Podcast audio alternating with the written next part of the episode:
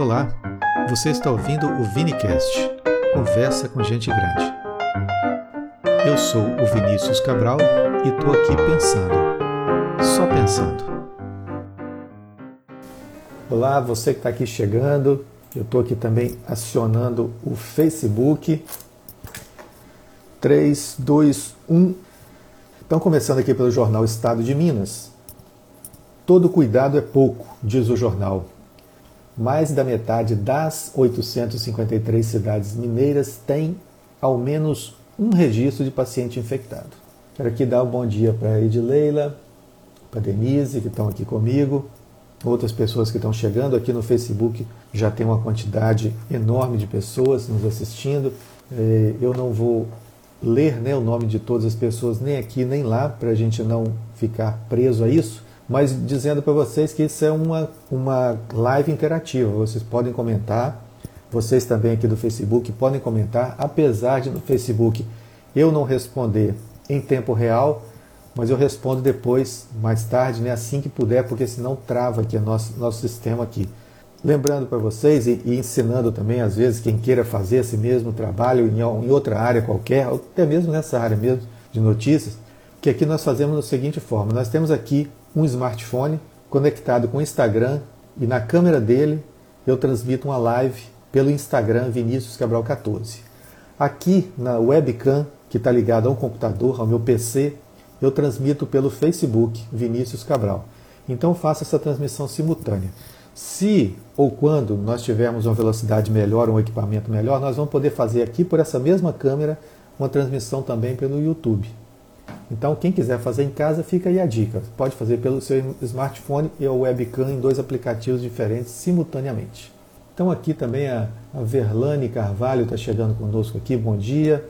Nós estamos aqui iniciando pela, pelas notícias do jornal Estado de Minas. Então, isolamento social despenca em, B, em BH e prefeitura decide não ampliar processo de reabertura do comércio. Então a prefeitura preocupada né, com, com isolamento social que despencou, ou seja, tem mais pessoas na rua, mais gente está circulando nas ruas e na, no comércio. Então a prefeitura preocupada com isso é, decidiu não ampliar a reabertura do comércio. Por outro lado, na Praça da Estação, quem conhece Belo Horizonte, uma praça imensa que tem ali no centro da cidade, é, houve ontem uma aglomeração de pessoas, mas com a outra finalidade.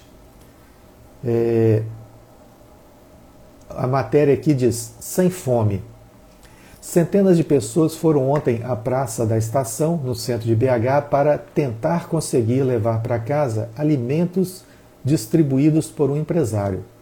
Cestas básicas, frutas, pães, marmitex e garrafas de água foram entregues no começo da fila, voluntários ofereceram álcool em gel e orientaram a população sobre a importância do uso de máscara. Então aqui traz uma foto da, da Praça da Estação, é, com muita, muitas pessoas com cestas na mão, com cada uma delas aqui tem uma penca de banana, muito amarelinha, bem interessante aqui a foto, marmitex, mas todas com máscara de proteção.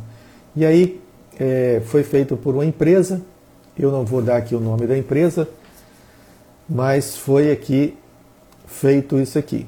Né? É, não, por que, que eu não dou o nome da empresa? Porque o importante é a atitude e não o nome de quem está fazendo, no meu entendimento. Então o jornal já deu, ele pode, pode dar, pode, né, direito dele. Eu, eu prefiro deixar no anonimato, aí aumenta, por, por entender que aumenta o mérito daquele que está fazendo. Né? Vamos até lá no Evangelho, né? Nós vamos no Evangelho, agora lembrando aí, Jesus falava assim: não saiba a mão direita aquilo que dá à esquerda, né? ou vice-versa. Então, para que não se faça alarde né? quando se ajudar as pessoas. Se quer ajudar, ajude por, por ajudar, não para ter méritos, ter holofote sobre si. O jornal Estado de Minas continua com os números, né? Todo, todos os dias ele dá em primeira página, que isso é importante para a população também, apesar de, eu, a partir de hoje, não querer me, me frisar, não me deter em coisas negativas, em notícias é, que, embora sejam importantes, mas trazem uma carga negativa para a nossa mente, para o nosso dia a dia, para as nossas conversas. Então, eu vou continuar comentando sim, mas vou procurar passar mais, é, mais rápido para que a gente não se detenha no negativo das coisas. Aqui traz que, desculpa, Belo é, Minas Gerais está com 9.200, arredondando, tá? 9.200 casos e 257 mortes. No Brasil, o número é assustador: 465 mil casos de infecção e 27.878 mortes. Caminhando aí para o número 30 mil, que vai chegar assim com muita rapidez, provavelmente se continuar nessa, nessa, nesse crescente, né? Até quarta-feira, infelizmente o Brasil deve chegar por volta dos 30 mil. O país está perto de se tornar o quarto do mundo em número de óbitos. Um dos um dia após, ser super, após superar a Espanha em mortes e se tornar o quinto país em óbitos, o Brasil pode ultrapassar hoje a França. São menos de 900 vítimas de diferença, sendo que a média brasileira nos últimos quatro dias foi de mais de mil fatalidades a cada 24 horas. Notícia muito triste, né? mas a gente vai comentando também. Uma boa notícia dentro de uma notícia muito desagradável é que o policial é, é preso indiciado por morte nos Estados Unidos. O policial norte-americano demitido em Minneapolis após matar asfixiado um homem negro que estava algemado responderá por homicídio culposo. Essa é a notícia boa, que ele responderá por homicídio. A notícia desagradável é que ele é responsável por mais uma morte por motivos raciais, até então assim colocado, né, motivos raciais nos Estados Unidos. A cidade de Minneapolis né, entrou ontem no quarto dia seguido de violentos protestos, com saques e destruição de prédios públicos e privados. As manifestações começaram a se espalhar por outros estados dos Estados Unidos. O governador de Minnesota, que é o estado onde está Minneapolis, a cidade, pediu desculpas publicamente depois que policiais prenderam uma equipe de jornalistas da CNN que transmitia ao vivo uma manifestação. O repórter Omar Jimenez, da CNN, que é negro, chegou a ser algemado diante das câmeras. Ele foi muito elegante, o, o repórter foi muito elegante, eu vi a cena ao vivo na, na CNN. Ele se deixou algemar, perguntando sempre, ele de máscara de proteção, perguntando ao policial: por que eu estou sendo preso? O senhor pode me explicar por que eu estou sendo preso?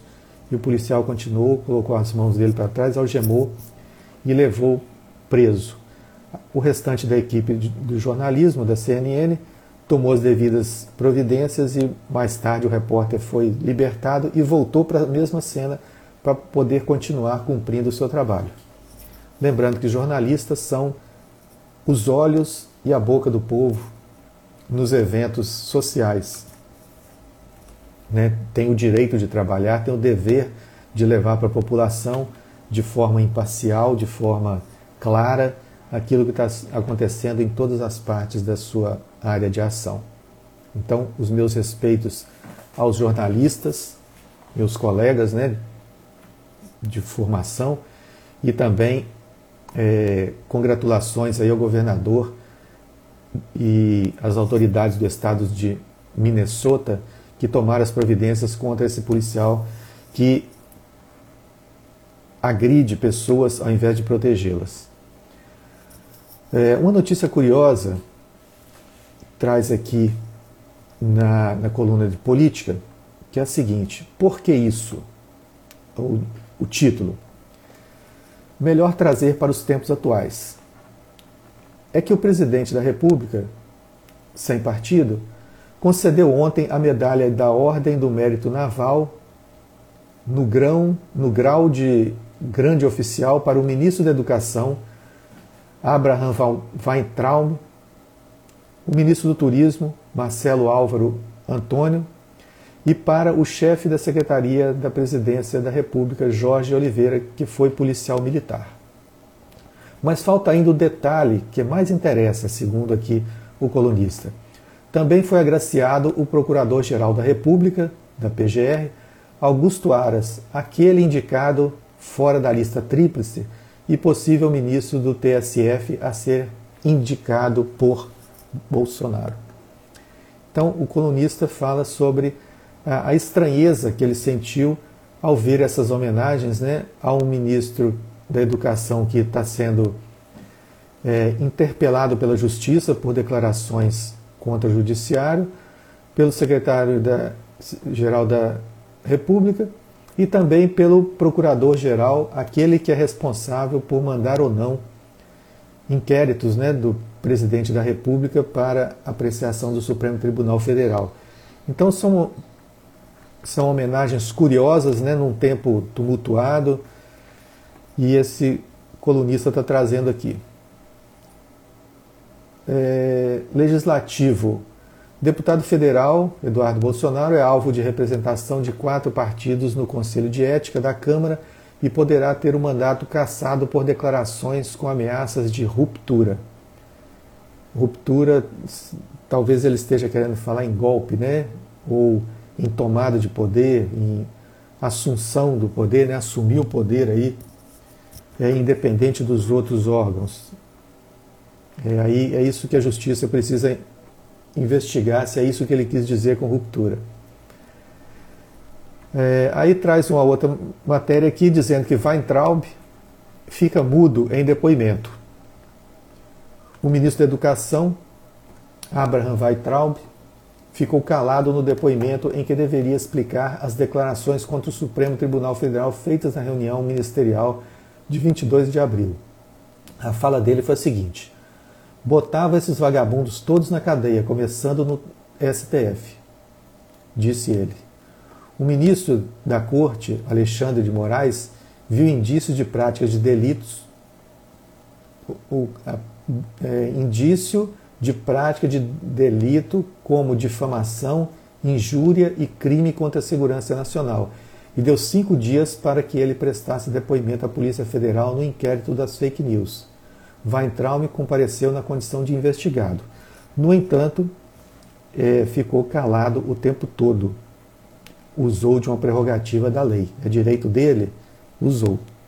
Né? Como é direito da lei também chamá-lo, é obrigação da lei chamá-lo para depor, tendo em vista que ele infringiu alguns preceitos né, contemplados na lei, alguns artigos, alguns, alguma coisa estabelecida por lei. É, mas, é, fazendo um comentário aqui, é muito simbólica, né? parece simbólica essa questão do ministro da Educação, ou seja, a educação aquela que permite o povo se expressar, o povo se manifestar, o povo mostrar a cara, mostrar aquilo que faz, aquilo que pensa. É simbólica essa questão de o ministro dessa área ficar calado numa numa sessão em que deveria falar, se desculpar, se explicar, e aí ele fica calado, né? Assim como a educação no Brasil tem sido calada, né? É simbólico isso, é uma coisa subjetiva que a gente pode ficar aqui pensando, só pensando.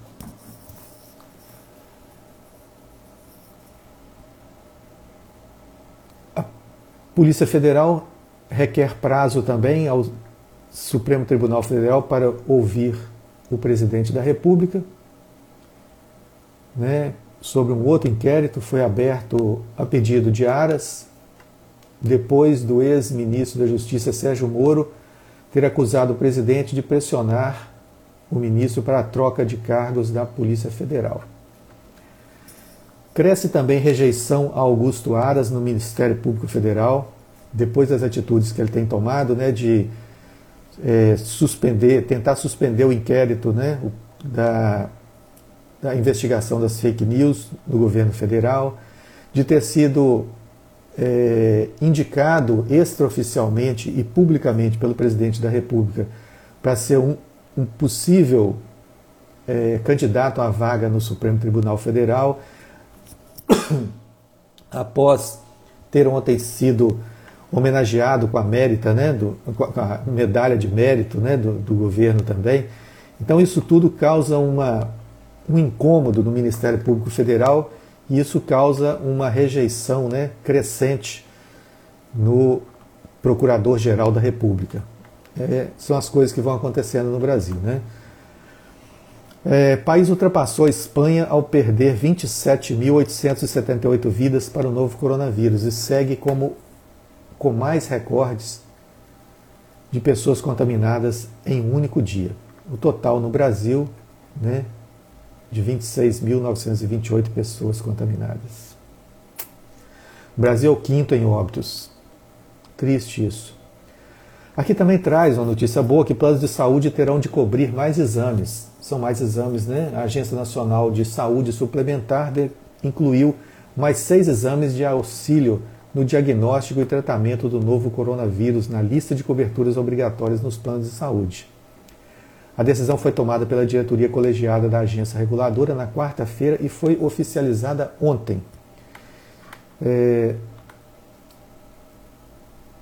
Desde 13 de março, os planos de saúde são obrigados a cobrir exames, pesquisa de RT, PCR, teste laboratorial considerado padrão no diagnóstico da infecção do novo coronavírus. Então agora incluiu mais, mais alguns exames, né? e é bom para a população, né? Parece ser bom para a população. Contaminação ronda 84% da população em Minas. Shoppings re reabrirão dia 8 em contagem. E aí o, Estado, o Jornal Estado de Minas vai trazendo essas informações. Montes Claro testa 30% da população. É, aqui uma, uma fala do prefeito Calil, né, Alexandre Calil, do PSD, sobre sinal fechado por cautela. Diante do avanço considerado alarmante do coronavírus em Minas, a Prefeitura de Belo Horizonte decide não ampliar processo de reabertura das atividades por hora. Tiveram reunião, desculpa que uma ligação tentando entrar aqui. Eu esqueci de colocar em modo avião. E se eu tentar mexer agora, pode derrubar a live. Então vou deixar quietinho e torcendo para os nossos amigos ofertadores de, de produtos, né? de é, empresas de crédito, de operadoras de telefonia, não me liguem nesse horário no amanhã de sábado.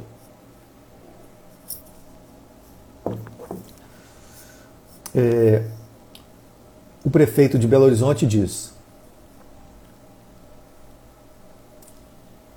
assim, criou uma polêmica porque ele, ele falou que a prefeita. A, a, como é que foi que ele falou? Que a saúde em Belo Horizonte é uma porcaria. Mas é uma. Tá entre a melhor das porcarias, né? Mesmo sendo uma porcaria, o Brasil inteiro está assim. E entre as porcarias, Belo Horizonte ainda é a melhor de todas, que atende dentro do possível, dentro daquilo que consegue fazer, tentando fazer o melhor trabalho possível e ainda sobressai no meio dessa, de toda, toda essa, essa confusão. É, deixa eu ver aqui. Deixa eu ver se eu consigo localizar aqui no texto a fala dele.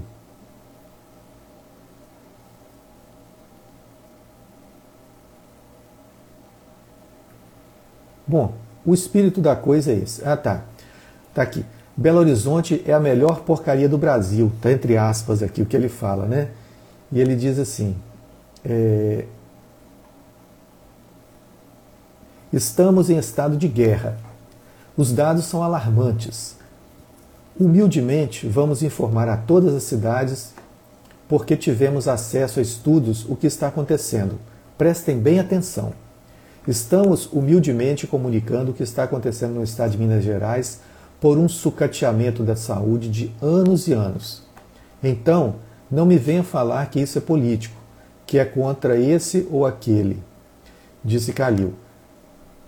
É, aí ele fala assim: foi abandono da saúde pública que esse país sofreu e que Belo Horizonte conseguiu amenizar. Já cansei de falar isso e vou repetir. O SUS Sistema Único de Saúde é um espetáculo. O serviço público, por roubalheira, por incompetência ou por abandono, é uma porcaria. Mas Belo Horizonte ainda é a melhor porcaria do Brasil, disse. É irônico, não é? É paradoxal. É a melhor porcaria do Brasil, sendo bom. Mas eu entendi o que ele quis dizer. A intenção dele é dizer que dentro de toda a porcaria, Belo Horizonte ainda sobressai com seus esforços. Lojistas de Belo Horizonte celebram boas vendas na reabertura, mas relatam resistência de clientes às máscaras. CDL critica freio no processo. Então, o Clube de Diretores Lojistas está criticando aqui na, na, matéria altos e baixos, que criticando a reabertura do, do processo, né, o, o que tem acontecido né, na, na reabertura do processo, mas que os lojistas estão preocupados porque as pessoas não usam máscara dentro dos estabelecimentos. É, Edileila está falando aqui que ele foi irônico. É isso mesmo, Edileila. O prefeito de Belo Horizonte foi irônico ao falar isso. A palavra exata é essa. Obrigado pela contribuição aí. E vocês também podem contribuir, vocês que estão aqui no Facebook, contribuir com seus comentários. Deixa aí, aproveita para curtir aí, para a gente ter uma noção de quem é que está nos assistindo e deixa o um comentário, vocês que estão aí, manda um aviãozinho para os amigos. Hoje é sábado, né? As pessoas não vão trabalhar, algumas que estão trabalhando, né? Outras que estão aí curtindo preguiça, o friozinho na cama, podem assistir também a nossa conversa aqui, nosso bate-papo, que é informal, é aberto para todos, podem participar, podem mandar comentários aí, até dizer que não gostaram, que não estão gostando. E isso é importante, tá? A crítica também é importante. É, aqui o presidente da Câmara de Diretores Logistas de Belo Horizonte, Marcelo de Souza da Silva, criticou a decisão da prefeitura de frear a abertura dos estabelecimentos comerciais na capital mineira. O empresário teme que haja um prejuízo maior para os comerciantes e até sugeriu que o poder público crie mais leitos de UTI em hospitais no mundo, no lugar de determinar isolamento social. Então, segundo aqui o presidente né, da, da Câmara dos Diretores Logistas, o senhor Marcelo de Souza Silva. É bom que a gente saiba o nome né, das pessoas, quando elas falam, elas precisam assumir é, os resultados daquilo que falam. Então, o senhor Marcelo de Souza Silva, que é o presidente da CDL, ele diz que é, é mais importante que o, os governos criem mais leitos na UTI do que fazer isolamento.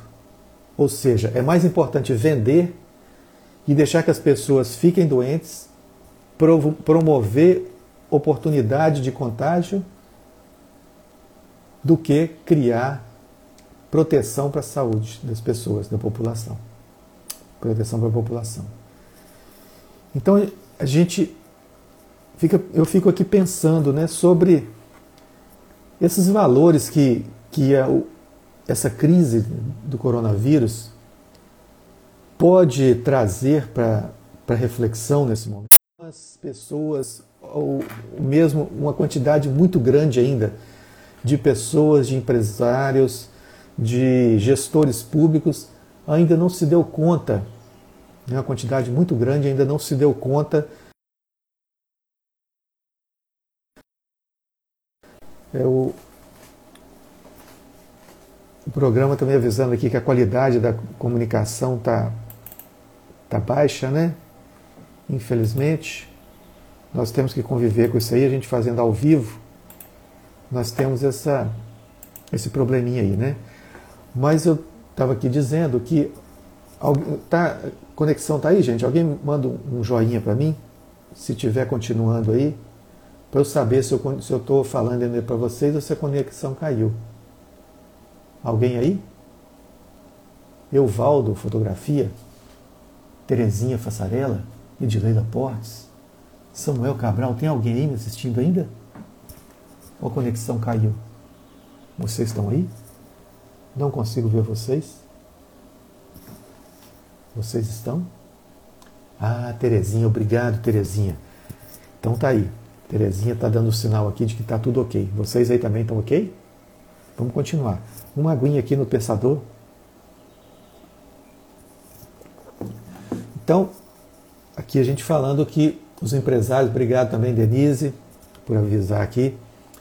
É, então a gente estava refletindo aqui sobre os empresários que ainda não conseguiram se conscientizar do momento delicado que a sociedade está passando, que o mundo inteiro está passando, onde pessoas estão morrendo, onde famílias inteiras estão chorando as suas vítimas e alguns, alguns muitos empresários querem a todo custo, a toda força, fazer com que o comércio se abra indiscriminadamente e que as pessoas voltem às ruas.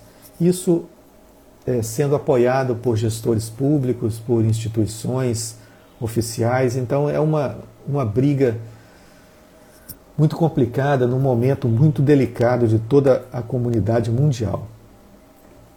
Economia sente efeito do coronavírus e PIB cai 1,5%. Lembrando aqui que essa queda do PIB ela não é de agora. Esse PIB não está caindo, não é de agora. Né? O, o vírus né, ele veio apenas potencializar essa situação. Essa situação de queda já vem há muito tempo, desde a bolha imobiliária, a, a, a, o rompimento da bolha imobiliária em 2008 nos Estados Unidos. Alguns países se mantiveram pouco mais, outros pouco menos. A crise chegou mais rápida em alguns lugares. Depois, um, um, um pseudo, uma pseudo melhora aconteceu no mercado com o investimento maciço no governo Barack Obama na economia dos Estados Unidos.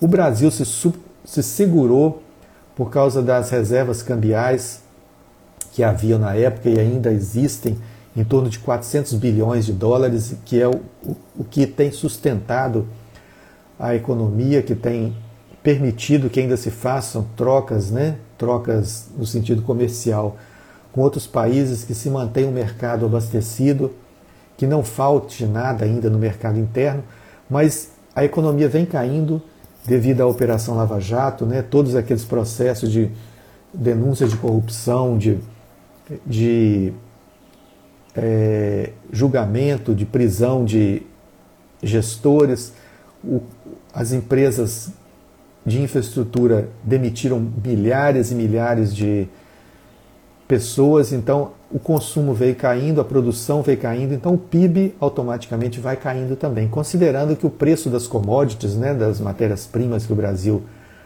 vende para o exterior, flutuaram muito também, caíram muito, o petróleo caiu, é, subiu demais, depois caiu, enfim. Então o PIB está caindo não é única e exclusivamente por efeito do coronavírus. Ele cai por todo um contexto mundial, né, um contexto econômico, social e político. Então está aqui. Com restaurantes e hotéis começando a sentir impacto em meados de março, o setor de serviços recuou 1,6% no primeiro trimestre. Então, vem aqui todos os, os índices, né? Banco Central vê crise até meados de 2021. E assim vai. Pandemia muda o hábito de consumo. Essa é uma matéria interessante é, que eu queria parar um pouquinho nela aqui para conversar com vocês. Que pandemia muda hábito de consumo. Produtos pessoais de entretenimento e práticos são preferidos no comércio. Aí eu pergunto para vocês aqui, dá um, faz um comentário para mim, vocês no Facebook, vocês aqui também. O consumo de vocês mudou agora nessa pandemia, na quarentena? Mudou? Vocês já perceberam o que, que mudou? O que, que vocês passaram a consumir mais e o que, que vocês passaram a consumir menos? Já deram conta disso? Essa matéria é interessante porque sabe os itens que eles falam? Que, que cresceram? Olha só. É,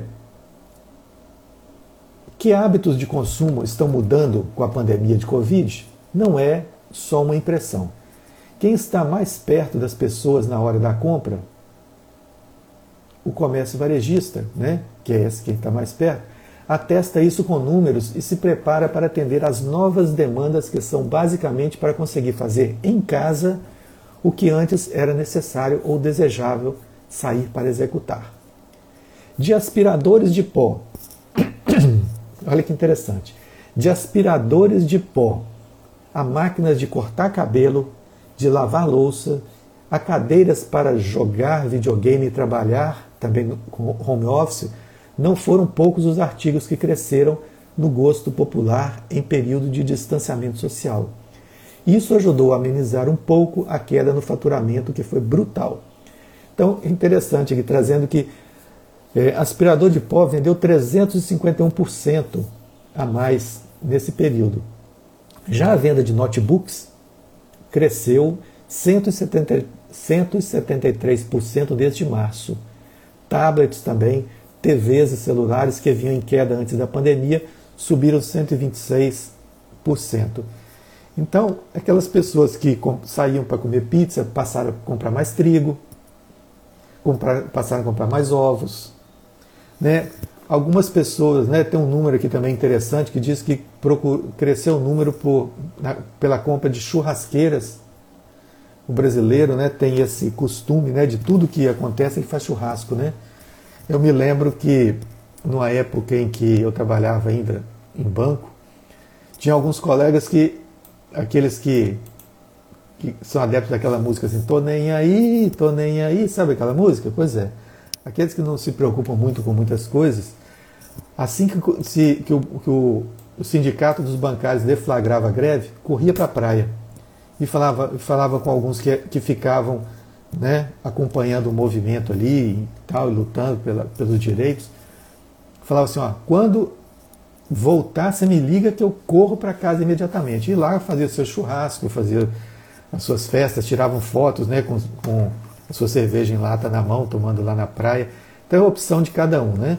Mas aí é, os, atos, os hábitos mudam, né? A pandemia mudou agora também. E aí essa matéria é bem interessante, né? Sai um pouquinho da, do pessimismo das coisas, né, das notícias desagradáveis, que também são importantes serem dadas, mas traz aí uma curiosidade, né? Outra curiosidade é que igrejas continuam fechadas. Apesar da flexibilização autorizada pela Prefeitura de Belo Horizonte, a Arquidiocese mantém missas virtuais. Apenas o governador Valadares retoma as celebrações presenciais. É, isso está no jornal Estado de Minas. Vou repetir para vocês a, a, o título da matéria. Apesar da flexibilização autorizada pela Prefeitura de BH, a Arquidiocese mantém missas virtuais. Apenas governador Valadares retoma as celebrações presenciais. Igrejas continuam fechadas, é o título aqui da, da matéria, né? E diz que é, as restrições continuam na cidade de Mariana, né, que é uma cidade é, na região central de Minas, que a arquidiocese, que reúne 79 municípios, informou diante do número de pessoas contaminadas e dos óbitos que continua valendo a máxima do fique em casa.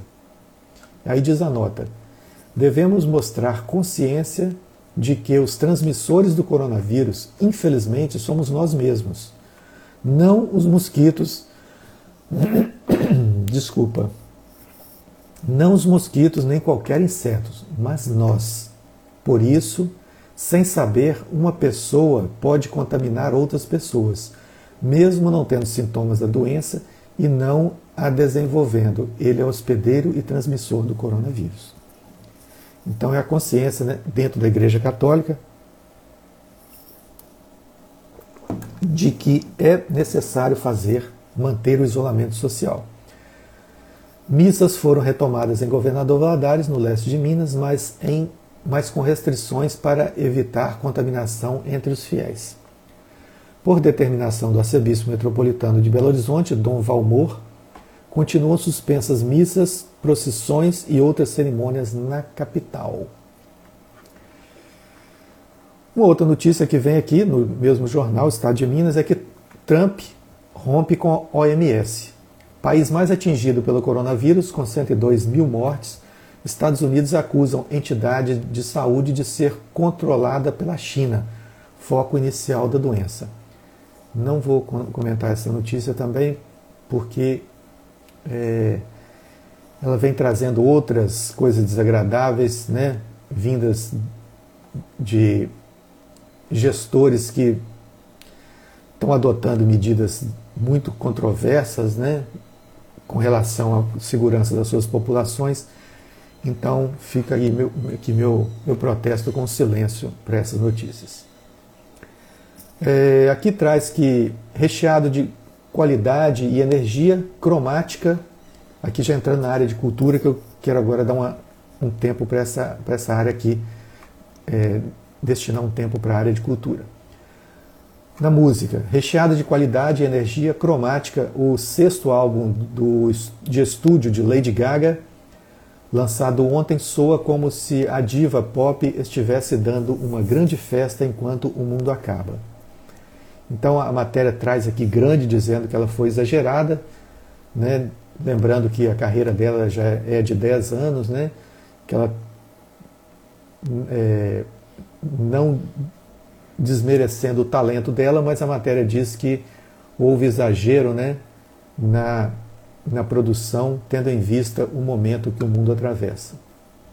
Opinião aqui da, da, do colunista né, que faz essa matéria. É uma notícia também muito legal aqui, que é vencedora do Oscar, o vencedor do Oscar com o filme inspirado na empregada que o criou, Afonso Cuarón defende pagamento de salários domésticas durante o confinamento. Então, o Afonso Cuarón, que é um premiado diretor do cinema mexicano, promove uma campanha em favor das empregadas domésticas, defendendo que os patrões paguem o salário dessas profissionais durante a pandemia do coronavírus. O programa Cuide de quem, te, de quem cuida de você tem o apoio da ONU Mulheres. Ele defende né, que é, os patrões devem pagar o salário dos seus empregados domésticos, suas empregadas domésticas, né? porque é, é responsabilidade como empregadores pagar o salário neste momento de incerteza. O objetivo da campanha é lembrar a importância de cuidar de quem cuida de nós, além do respeito que as trabalhadoras merecem, defendeu o cineasta. Então ele fez esse filme, né? um filme é, Roma, que é baseado na, no, na gratidão que ele tem para a empregada doméstica, né, que cuidou dele quando ele era criança, né? Então ele foi é um filme é, muito interessante, concorreu ao Oscar e ele traz aqui, né, uma campanha que está sendo feita para que se paguem salários às empregadas domésticas. Então, traz aqui também uma, o jornal Estado de Minas traz uma matéria com o início da partida, né? Uma, um show que o, a banda Skank, em sua primeira live da quarentena, Skank volta ao Mineirão e a estreia inclui interação com a plateia remota. O, o estádio vai estar fechado para que o show não fique nem frio nem mecânico, diz Samuel Rosa. É, o Skank vai fazer um, um, show no Mineirão com uma estrutura, né, que provavelmente vai ser uma mega estrutura, né, para shows dessa natureza, né, para qualidade de show, para retratar o começo da sua carreira, mas vai ser de portas fechadas, portões fechados e a live vai ser transmitida apenas pelo, pelas redes sociais. Ainda não tem data marcada, né? Ah, não, desculpa.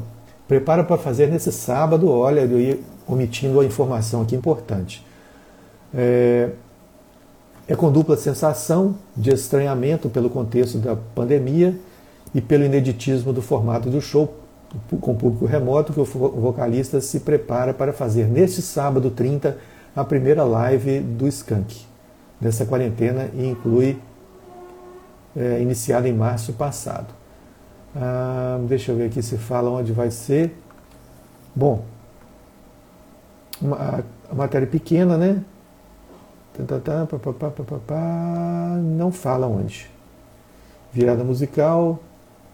Ah tá, Skank. Nesse sábado, 30 às 20 horas, onde assistir? No YouTube, no canal Skank Oficial. Então quem quiser assistir aí o show do Skank hoje, nesse domingo 30 às 20 horas. É, passando aqui para o jornal de Salvador, o Correio, é, eu quero comentar uma notícia aqui do, de uma morte, mas uma, uma notícia de uma morte de uma forma muito positiva, olhando o fato inevitável que é a morte do corpo físico, da passagem de um, um ente querido, de uma família, para uma outra situação, outra dimensão da vida, tudo pode ter um lado positivo. Então, aqui, alguns jornais de hoje e, de ontem também, das notícias na televisão, estão dando a notícia do falecimento de Gilberto Dimenstein. Foi um jornalista notável durante 28 anos, escreveu uma coluna no jornal Folha de São Paulo com textos contundentes sobre assuntos diversos. Foi também um repórter muito importante, realizou, por exemplo, uma série sobre os testes da bomba atômica que o exército brasileiro pretendia produzir e ainda dá um, um e ainda um empreendedor bem sucedido com o site Catraca Livre. Mas a maior marca de Alberto Dimenstein foi sua intransigente luta em defesa da cidadania que orientou toda a sua trajetória profissional e pessoal. E nessa luta ele foi um enorme vencedor. Mas nessa sexta-feira, aos 63 anos, Dimenstein perdeu uma outra guerra contra o câncer de pâncreas que fez metástase no fígado. O sepultamento será neste sábado no cemitério israelita em São Paulo. Mas o que eu quero pontuar nessa, nessa matéria aqui? É uma fala dele, que ele diz o seguinte: o câncer é algo que não desejo para ninguém. Não desejo para ninguém. Mas desejo para todos. Olha só que coisa interessante que ele fala. Mas desejo para todos a profundidade de que você ganha a profundidade que você ganha ao se deparar com o limite da vida. Olha a reflexão que ele propõe. Vou repetir. O câncer é algo que não deve, não. Vou começar sem gaguejar. De novo, Vinícius, mais uma vez, devagarzinho. O câncer é algo que não desejo para ninguém, mas desejo para todos a profundidade que você ganha ao se deparar com o limite da vida você recebe com o seu diagnóstico de câncer um ultimátum da vida. Fala, olha, sua hora se aproxima. Então, a partir desse momento, ele diz nessa frase que eu me atrevo, né, não subestimando a inteligência de vocês de forma nenhuma, mas eu me atrevo a prolongar um pouquinho na fala dele. Ele diz: a vida ela é finita para todos, para todos. Mas quando você recebe o diagnóstico de câncer, é um momento em que você começa a se deparar com o limite da vida. Você começa a refletir sobre a finitude dos seus atos, na sua participação, no seu contexto social, no seu contexto de vida, no seu contexto de convivência com as pessoas. E ele que foi chegou a ser também avô, né? ele passou a viver mais para a família no momento da que ele recebeu o diagnóstico, né? Uma é, ele ele deixa a família, né? Filhos, né? E um netinho também. Então, nesse período que ele teve o diagnóstico, começou a fazer tratamento, perdeu o cabelo e tudo, ele começou a fazer essa, essas reflexões. Outra fala dele: sou jornalista de preocupação social e defesa da democracia. Fará falta no Brasil. Não, essa fala não é dele, não, é de Sérgio Dávila, diretor da redação da Folha de São Paulo. E aqui da Vera Magalhães, a jornalista, fala: um homem íntegro, inspiração para a minha geração que lutou até o fim contra uma doença cruel. Então está aqui, intransigente defensor da cidadania se despede, né? O jornalista Gilberto Dimenstein, autor do clássico Cidadão de Papel. Saltando aqui para um outro jornal, dessa vez o Jornal de Fortaleza, já nos encaminhando para o final né, da nossa conversa, eu quero relatar aqui também, registrar é, a partida de mais um compositor no Brasil, que é o Evaldo Gouveia, que morre aos 91 anos, deixando o legado musical que atravessa gerações. Oh, Evaldo Gouveia, quem é Evaldo Gouveia? Eu não conhecia. Muita gente não conhecia mesmo não. Mas ele é responsável por muitas canções que foram interpretadas pelos maiores cantores do país. Entre eles, Ângela Maria, Jair Rodrigues, Anísio Silva, Maísa, Elba Ramalho, Calbi Peixoto, Ney Mato Grosso, Fafá de Belém, Zizi Posse, Dalma de Oliveira, Dalva de Oliveira, é, Agnaldo Timóteo, Jamelão, Ana Carolina, Simone e a lista não termina aí. E é mais uma das provas da grandeza de Evaldo Gouveia. Entre eles, entre essas músicas, está aí. É, vou falar aqui algumas músicas que são muitas, né? Ele gravou, por exemplo, né, por Altemar Dutra, Que queres tu de mim? Que queres tu de mim, né? Aquela música aquela voz grave, né, do Altemar Dutra, bem assim, bem vibrada, bem vibrata. É, Somos iguais, Serenata da Chuva, Sentimental demais, sentimental eu sou, eu sou demais. Eu sei que sou assim porque assim ela me faz. É, Altemar Dutra gravou essa música também. Bloco da Solidão, Brigas. Né? Então, é, foi gravada por vários cantores, né? vários intérpretes. Né? E é, uma né, que. Bom, é isso. Então, vamos, pular mais para frente. Porque um, uma informação também interessante é que a Caixa Federal, mudando assim um pouquinho de, de, de assunto, porque a gente não poderia deixar de dar essa informação que a Caixa Federal começou a pagar a segunda parcela, viu, do, do, do, do da ajuda emergencial, né? Mas eu queria deixar aqui um, um convite também para vocês acompanharem pelo Facebook no, o Prêmio Grão de Música Popular Brasileira que está sendo transmitido desde ontem por esse aplicativo, né, o Facebook. É, são três dias com 30 artistas, 15 horas de música. Então, são artistas do Brasil inteiro participando do Prêmio Grão de Música.